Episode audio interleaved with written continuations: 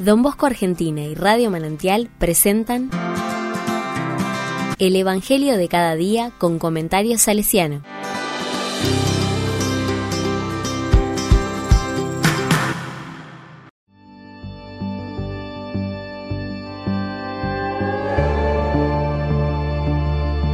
Lunes 27 de marzo de 2023. Yo tampoco te condeno. Juan 8 del 1 al 11. La palabra dice, Jesús fue al monte de los olivos. Al amanecer volvió al templo, y todo el pueblo acudía a él. Entonces se sentó y comenzó a enseñarles.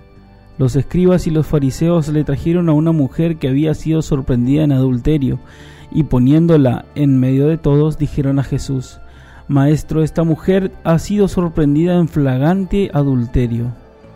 Moisés en la ley nos ordenó apedrear a esta clase de mujeres.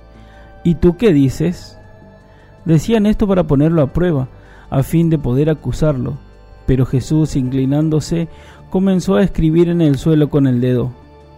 Como insistían, se enderezó y les dijo, El que no tenga pecado, que arroje la primera piedra.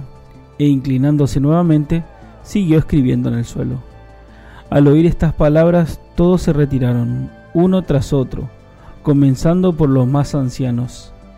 Jesús quedó solo con la mujer, que permanecía allí e incorporándose le preguntó, Mujer, ¿dónde están tus acusadores?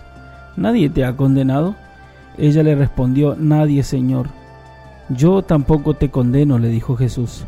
Vete y no peques más en adelante.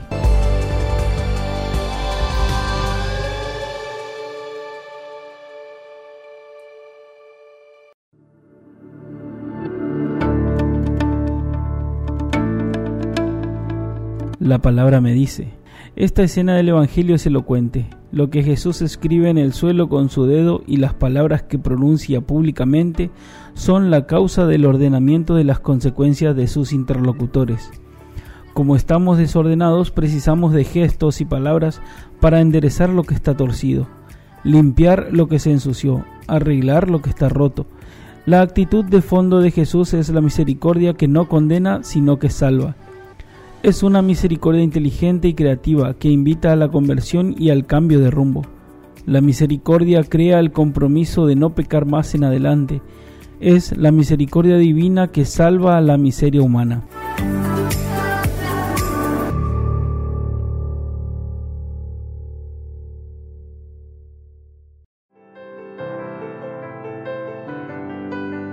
Con corazón salesiano Don Bosco fue tejiendo su actividad con gestos de misericordia. Estaba convencido que los chicos que vivían en la calle debían cambiar de vida, en una vida digna de estudio y trabajo material, pero que comenzaba en una conversión espiritual desde el interior de la persona. El ejemplo testigo es la vida de Miguel Magoné.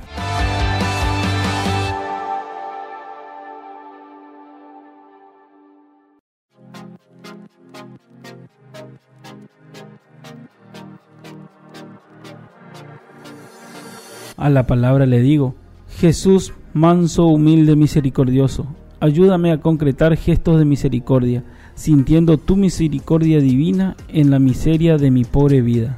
Amén.